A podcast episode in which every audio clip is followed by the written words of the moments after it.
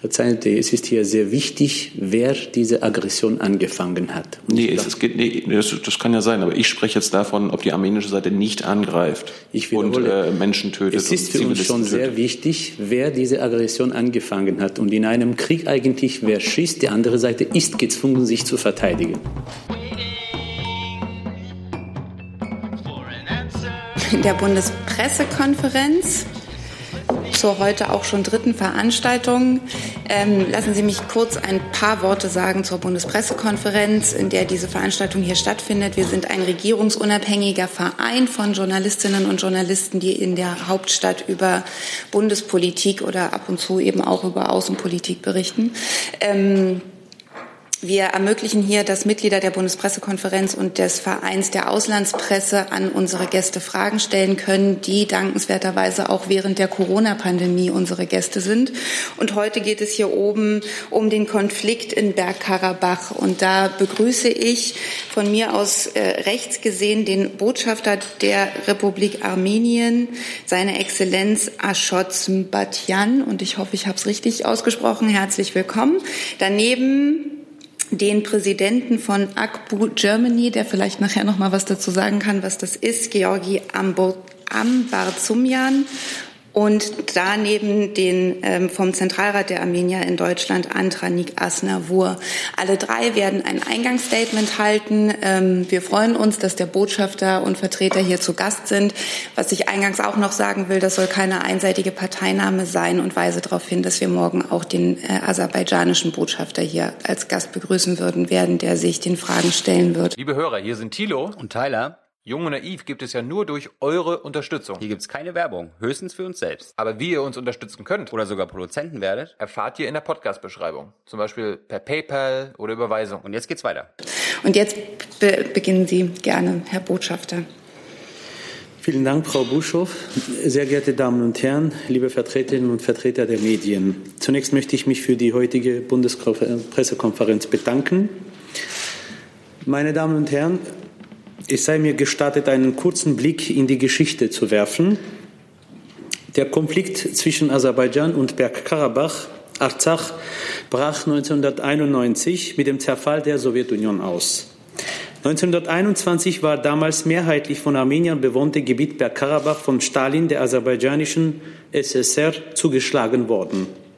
Nach dem Zerfall der UdSSR forderten die Karabach-Armenier, wie alle anderen Unionsrepubliken auch, im Rahmen der geltenden sowjetischen Verfassung aufgrund des Selbstbestimmungsrechts der Völker ihre staatliche Unabhängigkeit.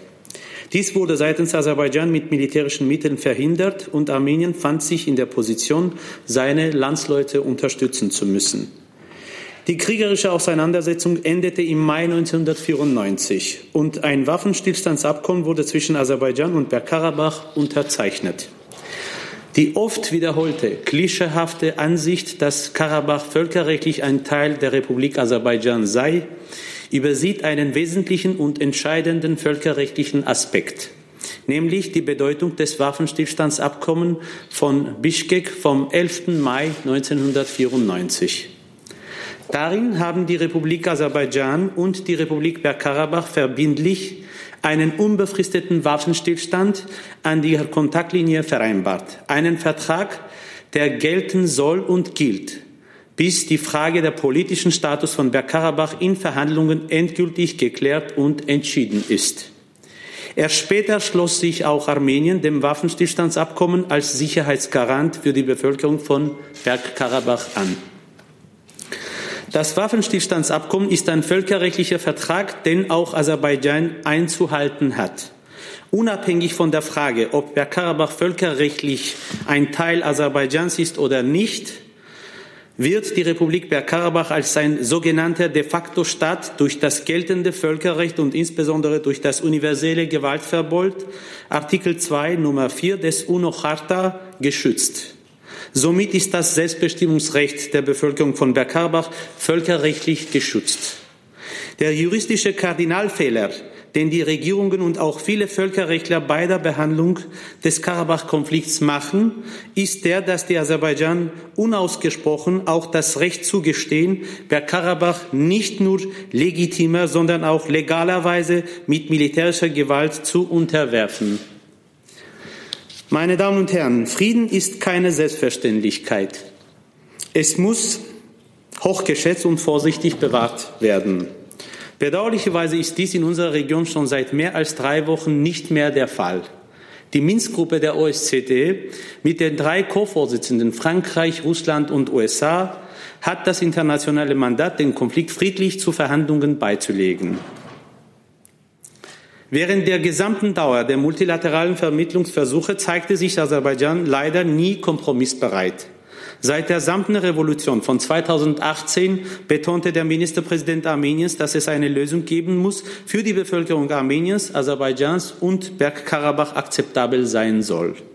Diese friedensstiftenden und kompromissbereiten Appelle sind von der politischen Führung Aserbaidschans als Schwäche angesehen und nicht beantwortet worden. Seit dem 27. September erfolgten breit angelegte Offensiven Aserbaidschans entlang der Kontaktlinie mit Bergkarabach und auch teilweise entlang der armenisch-aserbaidschanischen Staatsgrenze. Gemeinsame militärische Übungen der Türkei und Aserbaidschan von August 2020 dicht an der armenischen Staatsgrenzen wurden zum Zwecke der Provokationen durchgeführt.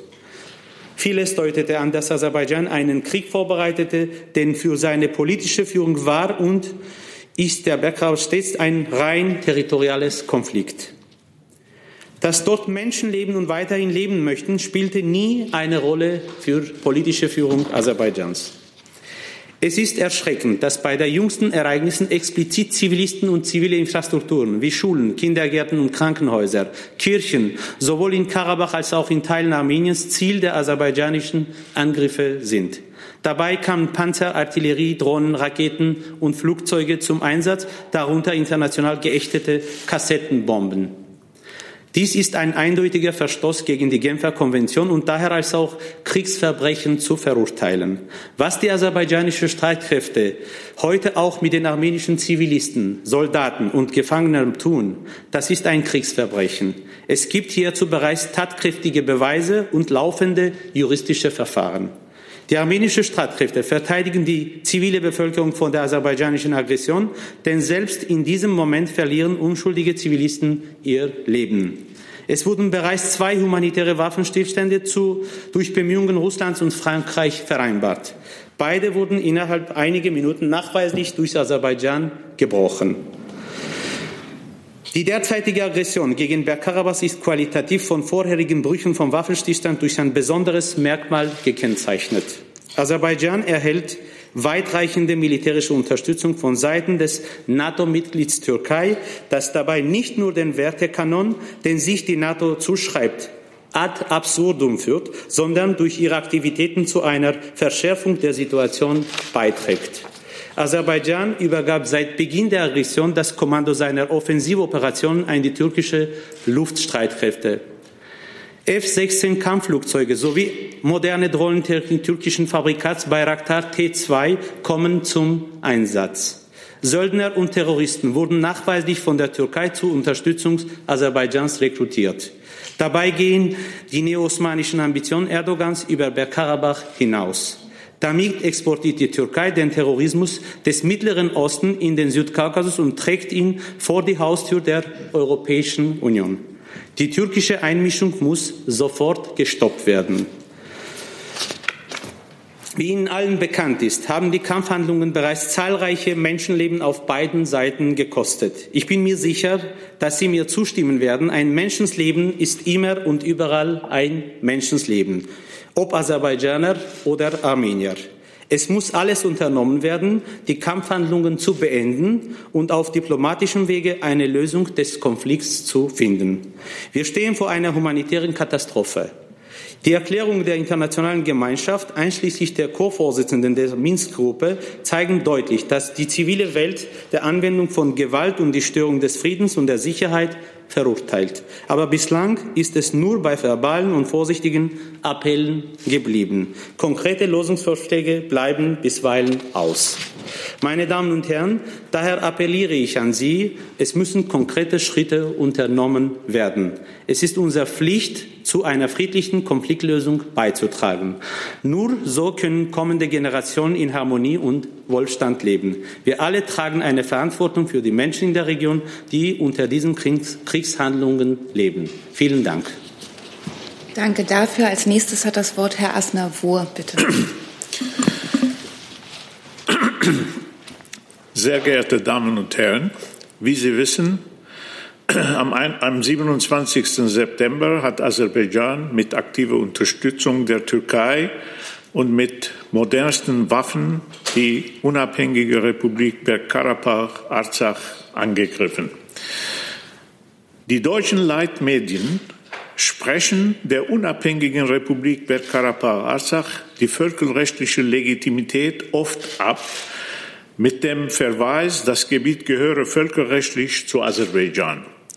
Darüber hinaus versuchen sich viele Medien in falsch verstandener Neutralität. Die Unterschiede zwischen dem Aggressor und Angegriffenen verschwimmen dabei ebenso wie die Hinweise darauf, wer den Krieg geplant und initiiert hat und völkerrechtlich verbotene Waffen wie Streubomben gezielt gegen die Zivilbevölkerung einsetzt. Die Missachtung des Selbstbestimmungsrechts und die als Neutralität verpackte Gleichgültigkeit dienen lediglich dem Narrativ der aserbaidschanischen Regierung. Dem Frieden dienen sie gar nichts.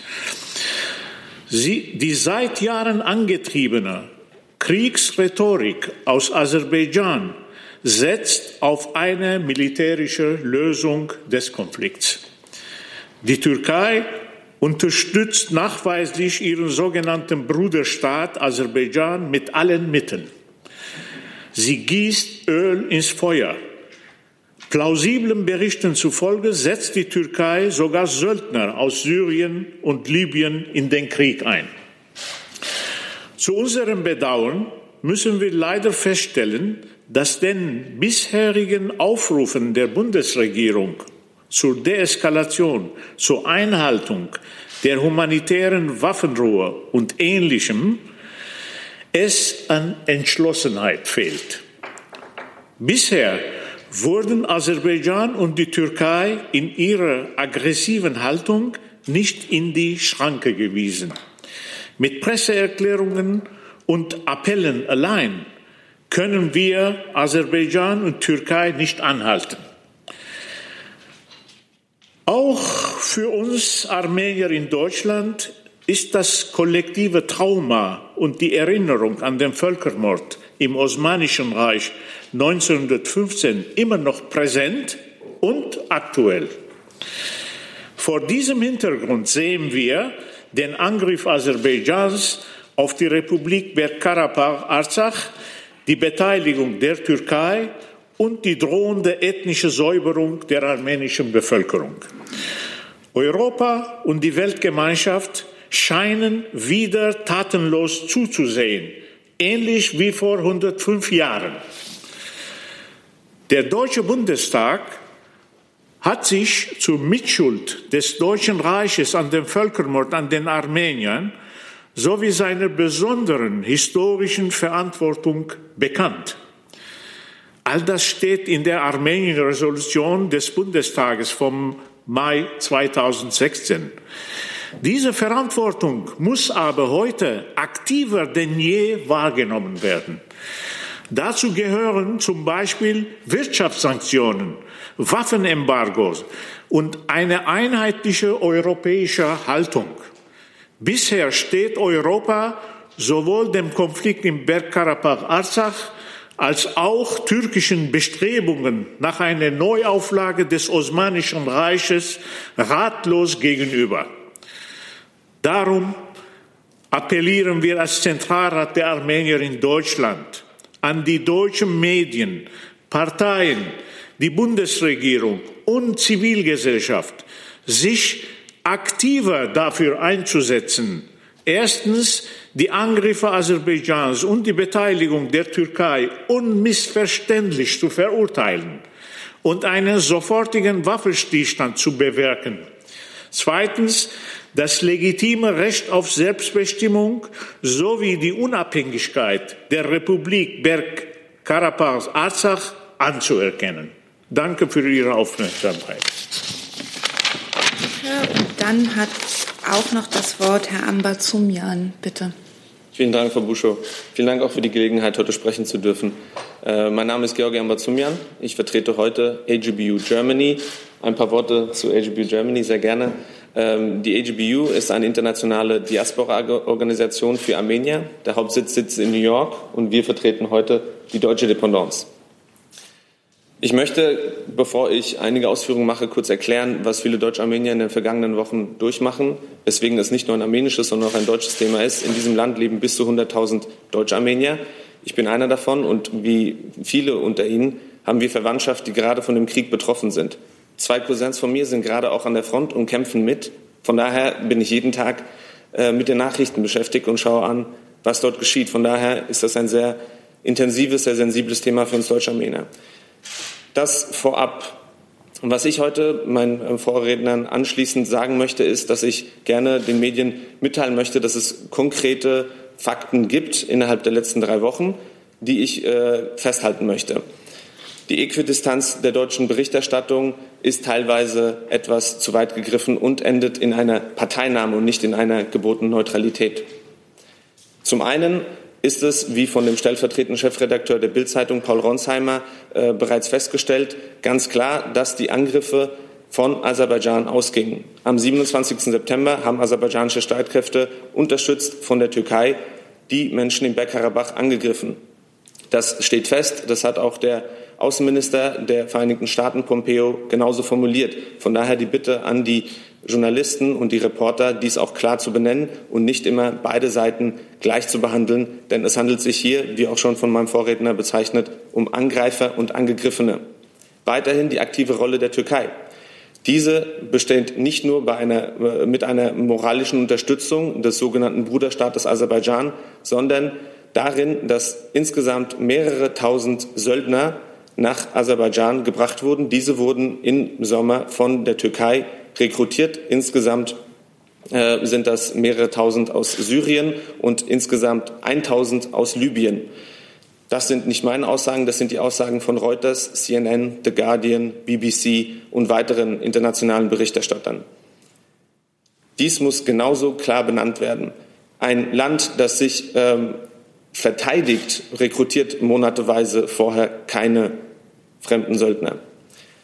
Weiterhin, was auch bereits angesprochen wurde und was vielen Armeniern hier auf der Seele brennt, ist die Bezeichnung, dass Völkerrecht auf der Seite Aserbaidschans stünde. Als Jurist möchte ich da ein paar kurze Ausführungen machen. Das Format erlaubt natürlich nicht äh, weitergehende, tiefe juristische ähm, Ausführungen zu machen. Ich möchte aber kurz erklären, weswegen die Armenier und auch deutsche Staatsrechtler wie Professor Dr. Otto Luchterhand der Universität Hamburg das ganz anders beurteilen. Und äh, ganz kurz, die Republik Aserbaidschan, die jetzt nun als unabhängiger Staat existiert, war zuvor wie Bergkarabach Teil der Sowjetunion. Sie ist aber unabhängig geworden, weil sie im Sinne des UdSSR-Austrittsgesetzes ausgetreten ist. Diesen Austritt hätte sie nach sowjetischem Verfassungsrecht in Absprache mit der autonomen Region Bergkarabach tun müssen. Das hat sie nicht getan, weil ihr damals bewusst war, dass die armenische Mehrheit in dem Land, nämlich über 80 Prozent, dagegen stimmen würden. Sie ist somit unabhängig geworden, ohne Bergkarabach mitzunehmen. Daher hat die unabhängige Republik Aserbaidschan niemals über Bergkarabach Kontrolle oder administrative Rechte gehabt und verfügt auch nicht darüber. Deswegen ist diese völkerrechtliche ähm, Bezeichnung oder diese Formulierung, die leider sehr gerne kopiert wird, äh, nicht korrekt. Ähm, darüber hinaus gibt es eine politische Ebene der Anerkennung. Ähm, die politische Ebene der Anerkennung Bergkarabachs ähm, ist dahingehend äh, eingeschränkt worden, da insbesondere, jetzt kommt ein ganz wichtiger Begriff, äh, die Kaviar-Diplomatie Aserbaidschans, das äh, über sehr viel Ölreichtum verfügt, es dazu gebracht hat, dass viele Politiker sich gegen eine Anerkennung Bergkarabachs im Vergleich zu Osttimor, Südsudan oder Kosovo, die auch durch die Bundesrepublik Deutschland im Übrigen anerkannt werden, gestellt hat. Sie haben sicher das Ermittlungsverfahren gegen eine CDU-Bundestagsabgeordnete, Karin Stranz, verfolgt die Bestechungsgelder von Aserbaidschan angenommen haben soll. Das ist die politische Ebene, weswegen dieses Narrativ mit dem Völkerrecht unbedingt anders formuliert werden sollte. Nun habe ich äh, diese Ausführungen gemacht zu der Äquidistanz der Berichterstattung. Ich möchte, dass Sie sich diese Fakten noch mal durch den Kopf gehen lassen und Rückschlüsse haben und Rückschlüsse ziehen, dass hier Angreifer und Angegriffener klar benannt werden sollen und zudem die aktive Rolle der Türkei klar benannt werden soll. Darüber hinaus möchte ich noch hinzufügen, dass ein Reporter der New York Times F-16 Kampfflugzeuge an äh, dem Ganja International Airport, das ist die zweitgrößte Stadt Aserbaidschans, gesehen hat und das auch mit der Weltpresse geteilt hat. Das kann man gerne auf Twitter nachlesen. Von daher befinden sich türkische Kampfflugzeuge gerade auf aserbaidschanischem Boden. Was ich abschließend noch sagen möchte, ist mein Appell als ein Deutsch-Armenier hier. Die Resolution, die gerade genannt wurde und die Resolution, die diese schöne Formulierung äh, beinhaltet, dass sich die Bundesrepublik Deutschland zu ihrer besonderen historischen Verantwortung bekennt, die möchte ich weiterführen, weil dieses Bekenntnis zur historischen Verantwortung hat natürlich nicht nur eine Verantwortung der Vergangenheit gegenüber, sondern eine Verantwortung gegenüber der Gegenwart und der Zukunft der deutsch-armenischen Beziehungen. Und aus dieser historischen Verantwortung erwächst für die Bundesrepublik Deutschland auch eine Verantwortung, armenisches Leben zu schützen. Und deswegen ein Appell an die Bundesregierung und auch an den Außenminister Heiko Maas, sich einzusetzen, dass ein Waffenstillstand eingehalten wird und insbesondere dafür zu sorgen, dass die 70.000 Menschen, die gerade auf der Flucht sind aufgrund des Angriffskriegs Aserbaidschans, geschützt werden. Es droht ein Winter. Viele Menschen leben gerade in Kellern und schützen sich, weil sie nicht fliehen können. Und diesen Menschen muss umgehend geholfen werden. Vielen Dank.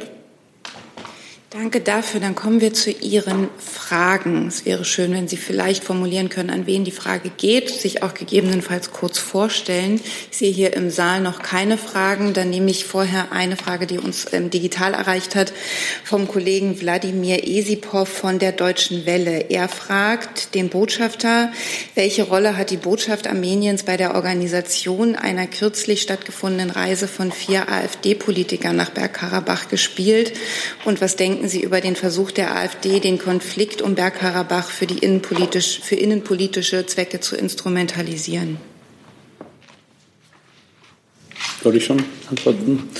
Also die Botschaft der Republik Armenien war in keinster Weise an der Organisation und Durchführung dieser Reise beteiligt.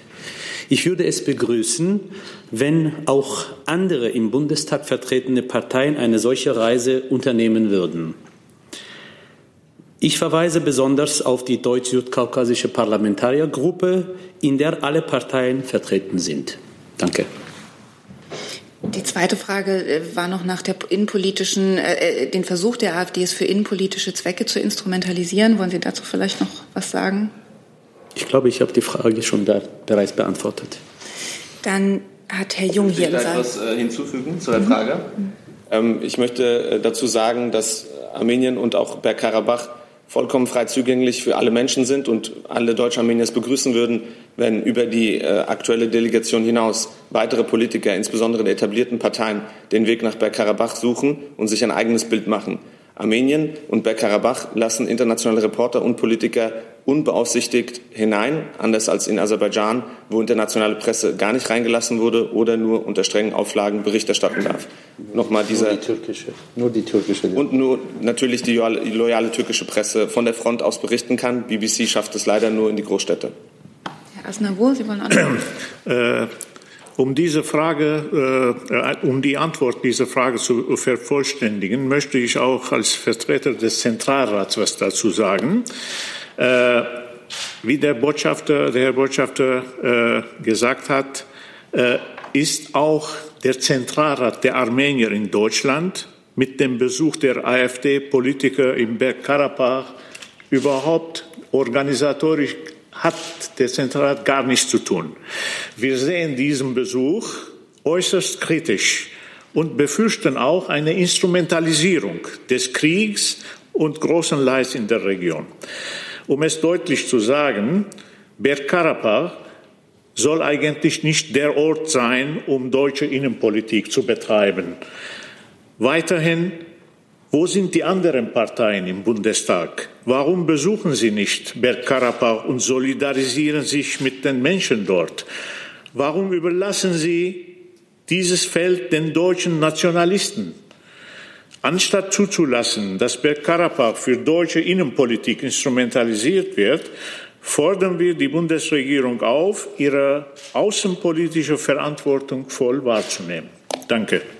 Abschließend dazu würde ich noch gerne, weil ich nicht nur die Politik angesprochen habe, ganz kurz nur. Das ist aber ja, jetzt tatsächlich ganz kurz, weil wir haben noch. Ja, ja, sehr, sehr kurz, weil äh, es geht auch um die Berichterstattung äh, als solche.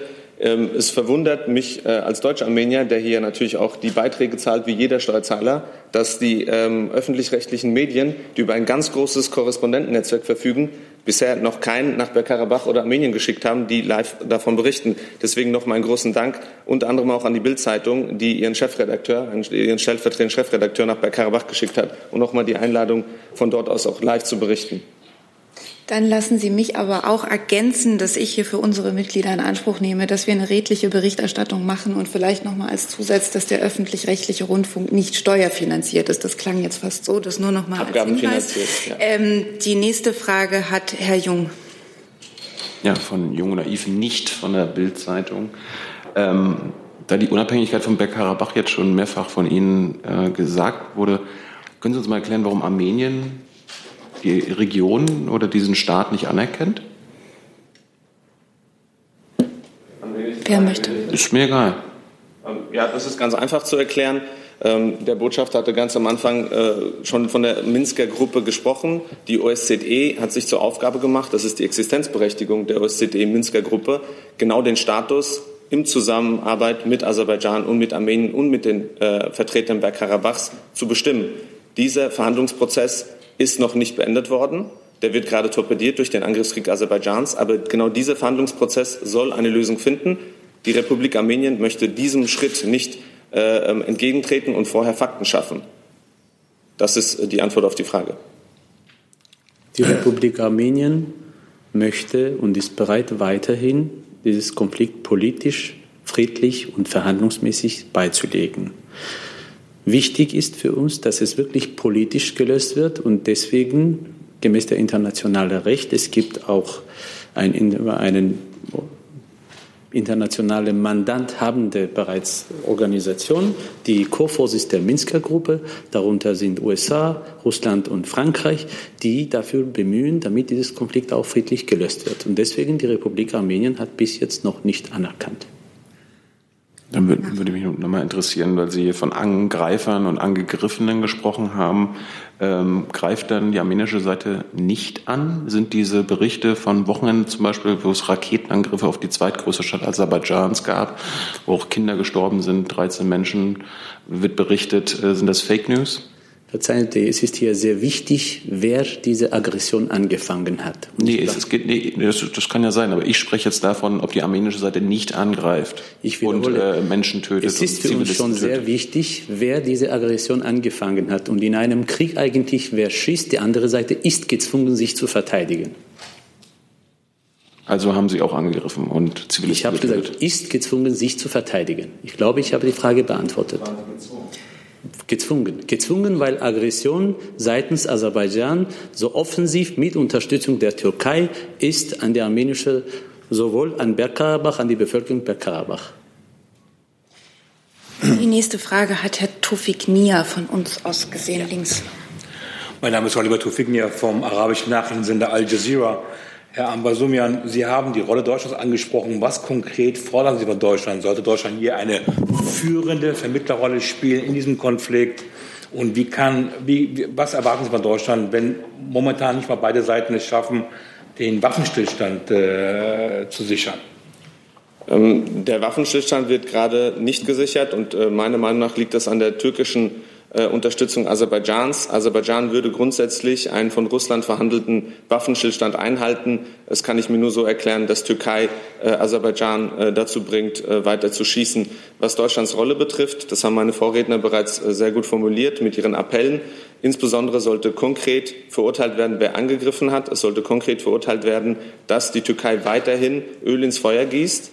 Und insbesondere sollte ein äh, Waffenstillstand äh, eingehalten werden. Deutschland könnte sich dadurch ähm, engagieren, indem sie die Co-Vorsitzenden der, benannten, äh, der besagten Minsker Gruppe, nämlich Frankreich und Russland, dabei unterstützt, diese Waffenstillstand, äh, diesen Waffenstillstand zu kontrollieren, zu monitoren und einzuhalten. Ich nehme mal noch eine Frage dazu, die uns online erreicht hat. Daniel Brössler von der Süddeutschen Zeitung fragt, äh, Sie, Herrn Botschafter, wünscht Armenien eine diplomatische Initiative der Bundesregierung? Und dazu noch die Frage, wäre das aus Ihrer Sicht im Sinne Russlands? Vielen Dank für die Frage. Wir begrüßen die Dank der gemeinsamen Initiative der Bundesrepublik Deutschland und Frankreichs vom Sicherheitsrat der Vereinten Nationen verabschiedete Resolution vom 29. September 2020 und den darin enthaltenen Appell, die Kämpfe sofort einzustellen, die Spannungen de zu deeskalieren und unverzüglich zu sinnvollen Verhandlungen zurückzukehren. Ebenso begrüßen wir die Erklärung des Auswärtigen Amtes vom 17. Oktober 2020. Doch angesichts der ohne eben skizzierten Entwicklungen finden wir, dass Deutschland weitergehende Schritte unternehmen sollte. Den bedrängten Menschen von Karabach unverzüglich humanitäre Hilfe zukommen zu lassen, damit ihr Leid ein Stück weit abgemildert wird, anstelle von ausgewogenen Erklärungen die Verantwortlichkeit Aserbaidschans an der aktuellen Entwicklung deutlich herauszustellen und die negative Rolle der Türkei ansprechen, wie andere Länder das bereits getan haben. Wir erinnern hier Frankreich, die USA, Russland und Kanada. Die zweite Frage war noch, wäre das aus Ihrer Sicht auch im Sinne Russlands? Entschuldigung, aber da ich den Kollegen hier äh, äh, vertrete, ähm, genau, können Sie dazu vielleicht noch was sagen? Die Rolle Russlands? Die Rolle, nee, es ist die Frage, die diplomatische Initiative fragt der Kollege, wäre das aus Ihrer Sicht im Sinne Russlands, wenn die Bundesregierung diese Initiative ergreifen würde? Ich ich habe die Frage ehrlich gesagt nicht ganz verstanden. Er fragt wahrscheinlich, ob, wenn, ihrer, er wenn die Bundesregierung jetzt noch mehr sozusagen aktiv, ob also Deutschland im Endeffekt ist Mitglied der Minsker Gruppe. Ich hoffe, das reicht dem Kollegen als Antwort. Wenn nicht, kann er sich gern hier nochmal melden, vielleicht die Frage nochmal anders formulieren. Herr Jung hat noch eine Frage. Ja, das ist dann das Thema Besuch von deutschen Politikern im Bergkarabach Thema war. Es sind ja nicht nur AfDler, die da besuchen. Es gibt ja auch namhafte deutsche Europapolitiker wie Martin Sonneborn. Wie bewerten Sie diese Besuche? An wen geht die Frage? Das ist mir egal. Dann frage ich hier vorne, wer darauf antworten möchte. Herr Asnavur? Also äh, wir begrüßen eigentlich jeder Versuch Initiative, die zur Aufklärung des Konflikts im Bergkarabach beiträgt. Herr Martin Sonnenborn äh, war ja äh, bereits äh, äh vor dem Krieg etliche Male da und seine Stellung äh, äh, empfinden wir als sehr positiv und, äh, äh, und äh, würden aber nicht damit begnügen, um zu sagen, Europa hat genug äh, Abgeordnete und, äh, und äh, Pressevertreter dahingeschickt, um die ganze Sache objektiv darstellen zu können. Äh, es besteht noch sehr, sehr viel Bedarf an, äh, an Informationen, äh, an Reporter, an Politiker, die die Situation vor Ort wirklich objektiv und real beurteilen können. Also, wie bereits Herr Ambassador erwähnt hat, sowohl Armenien als auch Bergkarabach sind beide freie Länder und Staaten. Das heißt, alle sind herzlich willkommen. Wir haben überhaupt kein Problem, ob die Bundestagsabgeordneten oder äh, Europaparlamentsabgeordneten oder von den anderen Ländern. Und es gibt genügend Reisende, im Übrigen auch von der CDU. Bundestagsabgeordnete sind bereits nach äh, Bergkarabach gereist, auch von der linken Partei sind Abgeordnete. Und Sie wissen auch, dass Aserbaidschan übrigens führt dazu eine hervorragende schwarze Liste. Die Politiker, die Abgeordnete, die je nach Bergkarabach reisen, landen sofort in diese schwarze Liste. Darunter auch namhafte internationale Sängerinnen, Sänger und andere Persönlichkeiten. Ziel ist von der aserbaidschanischen Seite nur eins, um Maximum dieses Gebiet so darzustellen, wie aus der Sichtposition, aus der Position Aserbaidschans dargestellt werden soll. Sowohl vor der kriegerischen Auseinandersetzung, auch jetzt, wie auch Herr Ambarzmian bereits erwähnt hat, wenn Journalisten oder Politiker nach Karabach reisen möchten und berichten, Das ist deren guten, guten Recht. Haben Sie, haben Sie denn im Bundestag jede Menge Alliierte? Es gibt ja von der aserbaidschanischen Seite, da ist ja bekannt, auch nachweislich, dass Karin Strenz und andere aus der Union ähm, also korrupt gehandelt haben und sich von der aserbaidschanischen Seite bezahlt lassen haben. Ähm, wie, ist, wie, sind da die Mehrheitsverhältnisse im Bundestag, wenn Sie das jetzt so sagen? Wir arbeiten grundsätzlich nicht auf diese Art und Weise, Alliierten zu finden, wenn es um Korruption geht. Aber haben Sie im Bundestag Alliierte? Es gibt natürlich eine äh, parlamentarische Freundschaftsgruppe im Bundestag, die eigentlich zuständig ist für die parlamentarischen Beziehungen. Es gibt Berichterstatter an, bei allen Fraktionen. Es gibt auch Berichterstatter für die östliche Partnerschaft und natürlich, wir arbeiten intensiv mit diesen Abgeordneten. Wenn ich nochmal zu dieser äh, Persona non grata Liste was hinzufügen kann, ähm, damit die Menschen sich bei, bei Karabach etwas vorstellen können. Bergkarabach ist äh, wunderschön. Dort leben 150.000 Menschen, wenn gerade nicht dieser Kriegszustand ist. Und es gibt da sehr viele schöne Einrichtungen. Unter anderem gibt es dort eine Einrichtung, die gerade auch in Berlin geöffnet wurde, nämlich ein Bildungszentrum, das sich TUMO nennt. Ähm, das äh, Bildungszentrum wird jetzt hier in Charlottenburg aufgemacht. Es ist ein äh, Zentrum, das von der Kanzlerin und von der Digitalministerin Dorothee Bär unterstützt wurde. Ein Projekt, das von der KfW gerade für fünf Jahre finanziert wurde ein armenisches Bildungszentrum. Und das gibt es auch in Bergkarabach. Es hat jetzt seine Türen geschlossen wegen des Krieges. Und auf dieser Liste befinden sich leider neben diesen äh, Politikern, die genannt wurden, auch, wie der Herr Botschafter gesagt hat, Montserrat Caballé, die nun verstorbene Operdiva, äh, dann noch die Baronin Caroline Cox, die sich sehr für die Armenier eingesetzt hat. Also es handelt sich nicht äh, um irgendeinen dunklen Ort, wo teilweise sich Leute verirren, sondern es handelt sich um eine Republik und um Menschen, die dort leben und gerne in Friede leben würden. Noch eine Frage, Herr Jung?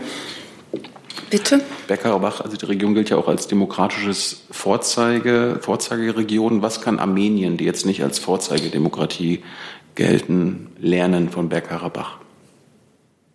An wen geht diese Frage, Herr Jung? Hm. Sagen Sie jetzt nicht wieder egal, vielleicht können Sie sie einfach ja, Herr Asnavur und Herr Spatjan. Also ich habe die Frage, Frage akustisch nicht äh, zuordnen können. Bergkarabach gilt als demokratische Vorzeigeregion in, der, in dem ja. Teil der Welt. Armenien nicht. Was kann Armenien von Bergkarabach in Sachen Demokratie lernen? Also das äh, ihre, ihre Klassifizierung würde ich nicht teilen. Also die, äh, ums Gegenteil. Die ganze Welt äh, äh, äh, freut sich über, Demo über den demokratischen Ausbruch in Armenien. Und äh, der Herr Pashinyan zum Beispiel ist äh, angesehen als, äh, als ein äh, quasi Demokratieheld. Und äh, äh, was Armenien von Bergkarabach äh, praktisch übernehmen kann, es gibt äh, die Kultur, Kulturaspekten, die, äh, äh, die Bereitschaft zur äh, Selbstbestimmung und, äh, und äh, das äh, Anhängen an ihrem Land. Das sind Sachen, die, das sind Werte, die die Armenier praktisch gerne sehen. Und voneinander zu kopieren oder übernehmen, sowas würde ich erstmal nicht unbedingt als als ein Diskussionsthema äh, betrachten. Beide sind äh, ein Volk. Es waren auch äh, ein, äh, ein Volk mit unterschiedlich geografischen Verteilungen und natürlich hat jede geografische äh, äh, Umgebung entsprechende Charakteristika an die Völker und Eigenschaften, die, äh, die sich eigentlich vervollständigen. Also äh, wir sind ein Volk mit unterschiedlichen geografischen Stellen. Also mehr kann ich dazu nicht sagen. Wenn Sie jetzt spezifischere Fragen haben, dann kann ich gerne versuchen zu beantworten. Also ich finde grundsätzlich im Leben als ein Armenier, der aus Armenien stammt, lernen tut, schadet nicht. Man muss immer lernen, insbesondere wenn es um Demokratie geht. Insofern als Armenier, was ich von der Bergkarabach lernen würde, ich würde nur äh, Folgendes betonen, dass äh, die internationale Gemeinschaft und ihre führenden Vertreter verweisen oft und gern auf einen Wertekanon, den dem Zusammenleben zwischen den Völkern zugrunde gelegt wird immer. Das ist Freiheit, Demokratie und Menschenrechte. Insofern diese Werte kann und gilt auch für die Bevölkerung Bergkarabach und dafür die stehen und dafür die kämpfen auch. Und diese Bevölkerung, jeder Bürger von Bergkarabach hat das Recht, sein Leben in Freiheit zu leben, hat das Recht auf Grundlage der Demokratie sein Leben zu gestalten und hat das Recht, dass die Menschenrechte auch für sein Leben gelten und dass die dafür wirklich so tatkräftig und so tapfer kämpfen. Ich glaube, ich als Armenien würde ich gern das lernen von denen. Darf ich da noch was anschließen? Ja, gerne. Ja, zu, zu Ihrer Behauptung, des, Herr Jung, das finde ich ganz amüsant, dass Sie sagen, Armenien wird nicht als Demokratie angesehen. Der Economist hat 2018 Armenien äh, als the country of the year und als Demokratie bezeichnet. Äh, Armenien, um jetzt ein paar Zahlen zu nennen, die ganz einfach sich, äh, ähm, die man sich merken kann. Armenien befindet sich auf Platz 61 äh, in dem Report der Reporter ohne Grenzen. Da geht es um Pressefreiheit. Amerika befindet sich auf 45, also wir sind unweit der Vereinigten Staaten. Und andererseits befinden sich die Türkei auf 154, Aserbaidschan auf 168. 180, der letzte Staat in dieser Liste, ist Nordkorea. Also zwölf äh, Plätze vor Nordkorea befindet sich Aserbaidschan. Deswegen, ähm, Sie haben vollkommen recht, von Bergkarabach kann die Republik Armenien viel lernen. Aber ich würde dann die demokratischen Bestrebungen in äh, Armenien, die weitaus besser sind als in fast allen postsowjetischen Staaten, nicht so schlecht reden. Hey Leute, Jung und Naiv gibt es ja nur durch eure Unterstützung. Ihr könnt uns per PayPal unterstützen oder per Banküberweisung, wie ihr wollt. Ab 20 Euro werdet ihr Produzenten im Abspann einer jeden Folge und einer jeden Regierungspressekonferenz. Danke vorab. Nachfrage? Wo habe ich gesagt, dass Armenien keine Demokratie ist? ähm, das hat sich so in Ihrer Frage angehört. Wie haben Sie es denn formuliert? Pardon. Ich habe gesagt, Bergkarabach äh, gilt als die demokratischste. Genau, Region aber was kann Armenien ja nicht? Armenien ja nicht, hatten Sie ja gesagt. Ja, Armenien gilt als weniger demokratisch als zum Beispiel so. Bergkarabach. Das heißt nicht, dass sie keine Demokratie sind. Dann hoffe ich, dass Bergkarabach bald auch in dieser Liste der Reporter ohne Grenzen als Staat aufgeführt werden wird. Dann können wir sehen, welches Land dann mehr Pressefreiheit anbietet. An der ersten Stelle. Dann ist dieses Missverständnis auch noch ausgeräumt. Ich habe keine Fragen mehr hier im Saal gesehen, auch keine mehr von den Kollegen online. Daher danke ich Ihnen fürs Kommen und beende diese Pressekonferenz. I'm thinking